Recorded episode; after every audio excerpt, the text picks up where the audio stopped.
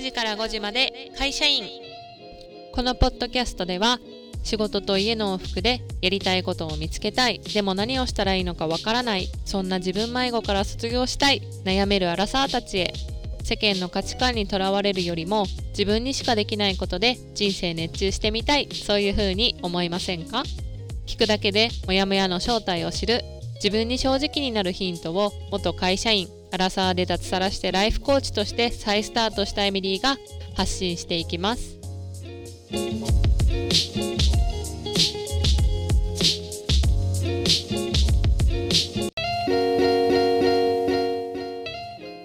はい今回のエピソードは「なんで活動名がエミリーなの？私の諦めない理由」というテーマでお送りしたいと思います。はいいかがお過ごしでしょうか、えー、今回はですね私の、えー、活動名っていうのがエミリーっていう名前なんですけどあの今までねあのこのなんでこういう名前にしてるのかとかあの理由をお話ししてなかったのでちょっとこの機会にお話ししてみたいなと思ってあのエピソードを撮ろうと思いました。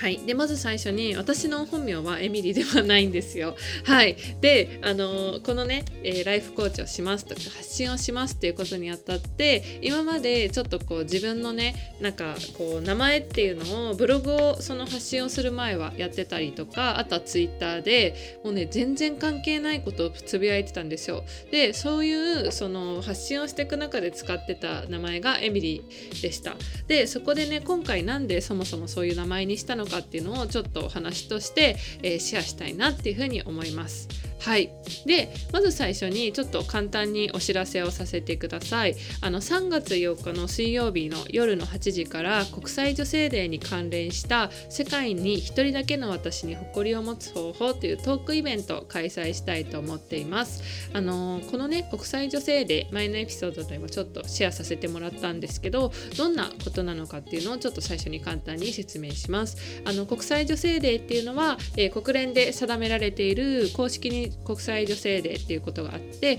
そのね女性の権利を守って女性の活躍を支援するために祝われている記念日です。であのイタリアでね、えー、同時期に開花するミモザの花っていうのが今お花屋さんとかで結構並んでると思うんですけどそれがあの国際女性デーのシンボルのお花になってます。で今回はですね3月8日にあの私のライフコーチでもあり私があのコミュニティのマネージャーっていうのを務めさせていただいてるフリーザウーマンのあの萌さんと一緒にですねあの世界に1人だけの私に誇りを持つっていうことであの誰しもが持ってる自分に対しての容姿だったりコンプレックスっていうのにクローズアップしたトークイベントっていうのを開催したいと思います。萌さんは今宮古島に住んでいるライフコーチなんですけれどもあの私と同い年でですねあの元 CA さんでその CA の時代にはあの外見っていうのをすごくね評価されるっていう世界だったっていうことで自分のね外見に自信が持てなかったっていう過去だったりあとはあのいろいろとねセルフラブっていうことを通して自分に自信が持てるようになったなと思ったら今度はその出産っていうことでライフステージが変わるっていうことでその自分の容姿との向き合い方っていう経験をシェアしてくれます。私はあのずっとねダイエットっていうものに人生で向き合ってきてあの学生時代はすごくね痩せていないと自分に価値がないっていうふうに思ってあの1日りんご1個しか食べないっていうダイエットをしたりとかあとはその体重が減ってもなんかね全然自分の生活っていうものを楽しめなくなってしまったっていう時期があったりあとはその社会人になってからはすごくね世間で求められている女性像とか流行とかあとは異性に好かれるためのそのファッションとか容姿っていうものをすごくね追い求めすぎて自分を見失ったっていう経験があったのでそういうそのあの自分の体型顔の作り容姿に関わるコンプレックスに苦しんだ経験っていうのをあのもっとねありのままの自分を受け入れる方法っていうことでその自分にね誇りを持てる方法っていうのを2人で、えーと、トークイベントではシェアしたいと思います。思ってます。もし興味のある方はですね是非私のあの LINE 登録していただいたりとかあとは概要欄に貼ってあるインスタのですね DM をいただければあの参加の方法っていうのをちょっとお伝えしたいと思うので是非興味のある方はご連絡いただけると嬉しいです。で、えー、今回のテーマは「なんで活動名がエミリーなの？私の諦めない理由」っていうのをシェアしたいと思います。はい。であの私はあの常々こうちょっと最近のアップデートっていうことで今ね留学の準備をしてカナダに移住を目指してますよっていう話をちょいちょいこう言ってきたんですけどあの最初ねどうしてこう海外に行こうかっていうところからお話しすると最初はねカナダに行こうとは思ってなかったんですよ。であのなのでその最初ね会社員の時代にあの海外に行きたいなって思ってじゃあその会社員だけどこっからその働きながらねその海外に行くっていうのを考えた時にじゃあまずどこに行こうとかっていうのを考えたんですけどそこからそのカナダっていうのは今はカナダに行くって決めたんですけどその時はカナダは除外してたんですよ。私はもう本当に昔からヨーロッパの国々が大好きで留学行くっていうふうに決めた時もあのアメリカも比較としてあったんですけど絶対にイギリスに行きたいって言ってあの親にね頼み込んでこう自分でこう見積もりとか出してで親を説得してお金は出してもらったんですけどそういうのですごくねヨーロッパっていうのに執着しててなんでかっていうとヨーロッパの歴史だったり街並みとかあとはね本当にその文化っていうのがすっごい好きだったのでヨーロッパっていうのに人生で すごく固執してたんですけどなので自分がね海外移住したいなって思った時もあのヨーロッパがいいなと思ってひたすら情報収集してました。であのその時は、えっと、27歳とか8歳とかだったんですけど会社員しながらお金も貯めようと思ってたので、まあ、もし会社を辞めて海外に行くってなっても23年後だろうなっていう風になったらやっぱりこうワーキングホリデーじゃなくてそのえーと、ワーキングホリデーじゃなくて留学っていうのとかだったりあとは英語で何かこう専門的なものを学びたいなっていうふうに思ってたっていうのもあったんでそのワーホリっていうのは除外して何かこう行ける方法はないのかなっていうのを探してたんですけど金銭的な問題が結構大きくあってあのあ自分には無理かもしれないとかビザも結構大変取るのが大変だったりあ無理なのかもしれないなっていうふうに思い始めてたんですけどそこからねあのなんでこう活動名がエミリーなのかっていうところに戻るとあの大好きなね私がすっごい大好きなドラマの「エミリー・イン・パリ」っていうドラマがあるんですけどそのねエミリー・イン・パリがきっかけをくれたっていうのがあります。であの海外に行きたいなって思った時ネットフリックスを見ててミリンパリにねすごくハマったんですよね。でそのドラマっていうのはネットフリックスでやってるドラマなんですけどアメリカ人のエミリーがフランスにお仕事で移動するっていうことになってあのマーケティングの会社で、えー、と働いていたアメリカ人のエミリーがねあのフランスっていうヨーロッパの国に行った時にフランス語も喋れないフランスの文化もちゃんと理解してない。であの現地のね会社に出向していった時にその現地の人たちのやり方ってか文化とかその流儀っていうのがあってそれをねあの全く違う環境下から来たあのエミリーが自分のやり方で進めようとするとその国の人たちから反発をもらったりとか同僚たちともうまく最初はこう相入れないんだけどそこからこう自分のね独自のアイディアとか起点を聞かせてあの努力していくっていう姿にあのなんかすごくねかっこいいなって思ったんですよね。でそこでそのエミリーがその頭をフル回転しながらも全然こう初めての土地で恋愛とか仕事も走り回ってその人生を謳歌してる姿っていうのにあすっごい素敵だなとか私もすごいそういう風に生きてみたいなっていう風に思ったっていうのがきっかけです。であのエミリーのね素敵なところってこう結構そのネット上とかだと賛否両論あるんですけど あの私はね正当性とかマニュアルにとらわれないところがいいなって思うんですよね。なんかこう決まってるじゃんとか一般的にはこうするじゃんゃんっていうところじゃなくてその時その時によってやっぱり他の人が考えないようなアイデアであのもうね周りを驚かせていたりとかその周りの人を巻き込む力っていうのもすごく多くてその人目を引く独自のアイデアでピンチをね毎回毎回チャンスに変えてるっていうそのクリエイティビティとかっていうのがあのなんか私はすごく憧れて私もねそのだんだんそのドラマの中でエミリーはその最初は全然自分の立場が会社の中でなかったのに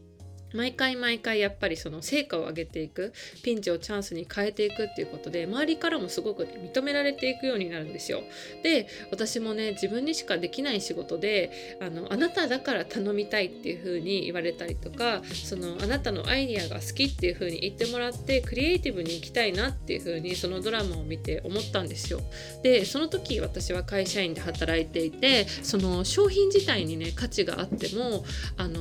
そのエミリーのドラマでではブランディングっていうマーケティングっていうその分野をあの扱っていたのでその商品の良さとかっていうのをやっぱり見せ方によってすごくこ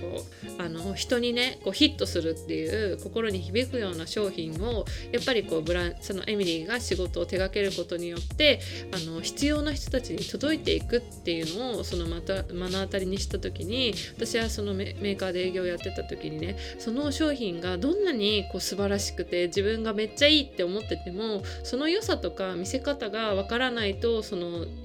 良くてもね世の中に知られないんだなってすごいモヤモヤしてたんですよその仕事をしながらだからその会社の方針でこういう風なこうブランディングとかマーケティングっていうのをなんか限りがあるところにあもっとこうすればいいのにとか今だったら SNS を活用してこうすればいいのにとか伝え方もそういう風にマイナスな部分だけを言うんじゃなくてこういう風に伝え方をしたら絶対お客さんの心に届くのにっていうところですごいねモヤモヤしてたりとか。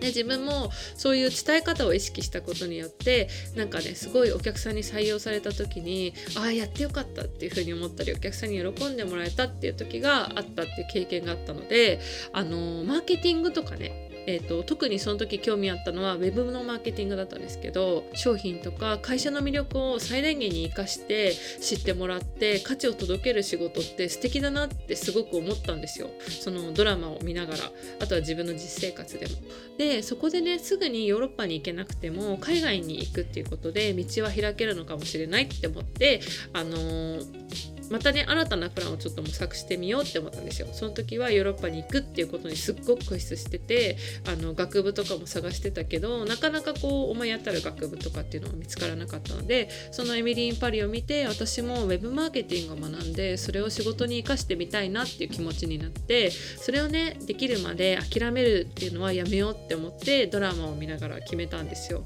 でそこからなんかね最初は何をしたらいいのかなっていうのが分からなかったのでその持て余した。熱い気持ちっていうのでまずはブログを作ってみました。あとはツイッターも作ってみました。でとにかくアウトプット始めてみようと思って、えー、そういうことを始めてみたんですけどその時に作ったブログはあのねえっとあれなんですよ。あの美容ブログだったんですよ。もうライフコーチングとか全然関係なくて自分のなんか美容美容が大好きだったので化粧品とかをねあの自分の好きな化粧品とかあとはなんかその時は肌のねあの医療美容みたいなのにハマってたのでそのどんな結果が出るのか検証とかやってみたりとかあとはまつげ美容液をレビューして1ヶ月後どのくらいまつげが生えたかっていうのをシェアするっていうブログをやってたんですけどあとはそのツイッターでは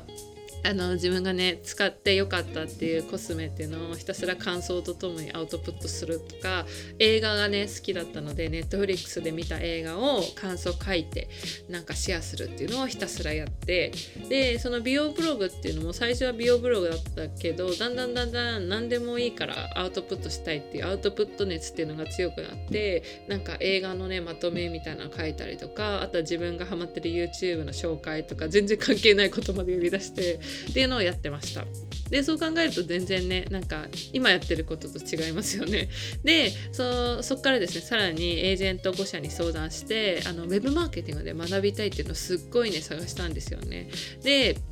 あのそこで自分への諦めない気持ちのリマインドとしリマインドとしてね活動名をあのエミリーにしました。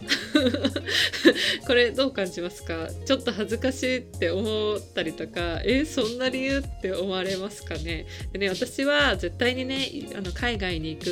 ウェブマーケティングを学んだりとかそこでね自分らしく働くっていう夢を叶うまではあやめないぞと諦めないぞとその気持ちを思い出すために自分の名前前をそのエミリーにしたんですよね。で最初は自分の活動名をシェアするのがすっごい恥ずかしかったんですけどなんかねその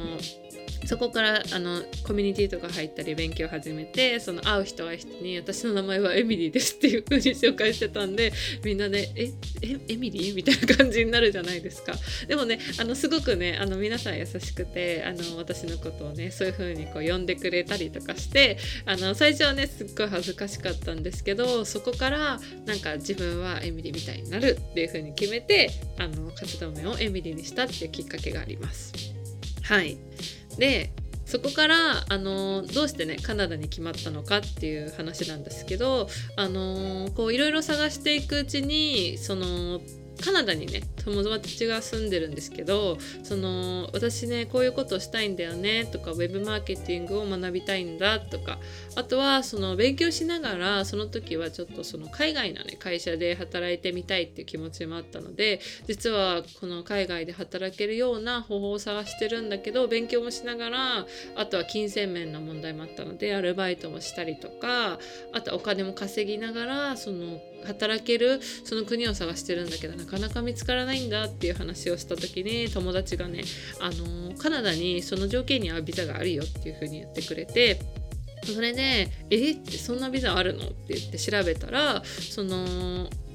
あのコープビザっていうものがあってそれはその勉強をそのしてその専門分野で勉強してでそこから同じ勉強した分だけの時間その就職できるそのインターンシップができるっていうビザだったんですけどあのやっぱ他の国を探してもそういうビザってなくてでなおかつヨーロッパとかだとアルバイトっていうのもその学生だとできないっていう条件があったのであじゃあこれアルバイトもしながらあの勉強もしながらインターンシップもできるんだっていうのでまさに希望通りのビザっていうのをあの知りました。でそこからそのエージェントにもまたあの高級強くねあの相談してたら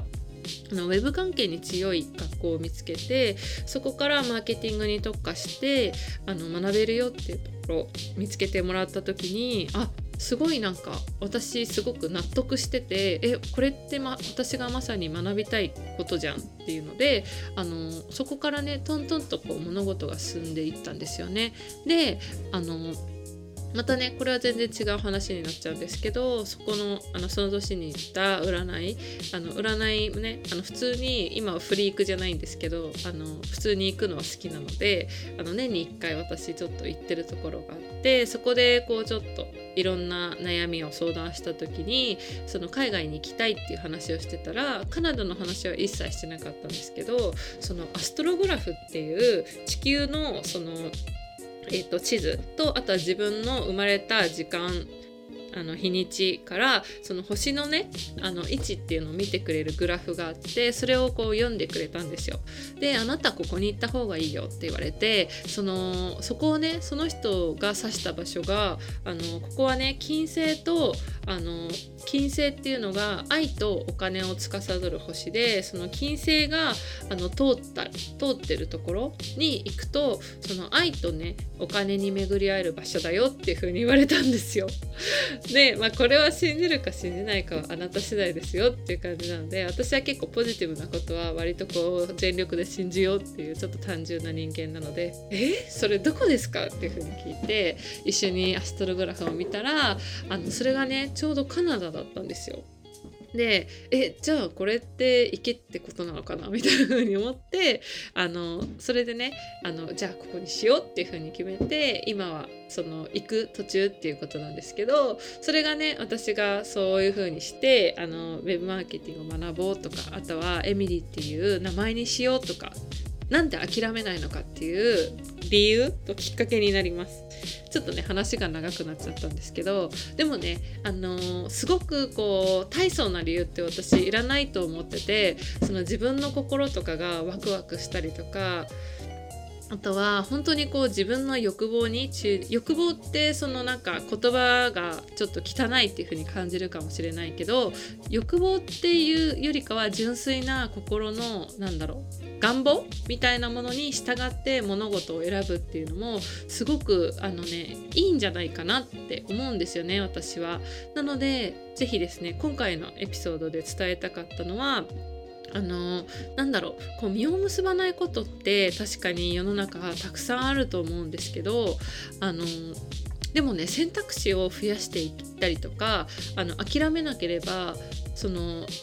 なんだろうビーイングというか自分がねこうありたいっていう姿にかなうことって方法はいくらでもあると思います。であの諦めることっていうのが一番簡単なんじゃないのかなって思っていてその自分のね心に正直になることっていうのにすごく執着をしたりとかそれをね諦めないっていう選択肢も常に自分は持っているっていうことをね知ってもらいたいなって思ったんですよね。であのそのね人生って必必ずこう平坦な道だけじゃないのでそのね今すぐに結果が出ないっていうふうに思ってもその点と点がつながるようにそこからねこうまた結ぶ結ばれてくる瞬間っていうのは絶対来るんじゃないのかなっていうふうに私はその人生の経験を通して思ってるのであのこのねエピソードを聞いてくれているあなたがあのぜひですね、えーと私の経験とかを聞いた時にもっとね自分の心に正直になってみようっていうふうに思ったりとかあとはあの自分の心に正直でいてよかったなっていう風にそのね経験を通して自分の経験を通してそういう風に思い出すきっかけになったらいいなと思ってます。であのこれからもねそういう風に思ってもらえるように私も発信をしていきたいと思うので是非是非これからもよろしくお願いします。それでは次のエピソードでお会いしましょう。最後までお聞きいただきありがとうございました。会社員としての悩み人生の不安やモヤモヤエンパワーメント自分らしく生きるヒントなど興味がある方はメインページリンクのインスタグラム公式 LINE よりリクエスト応援メッセージをいただけるととっても嬉しいです。あなたにはあなただけの魅力やパワーがたくさんあります。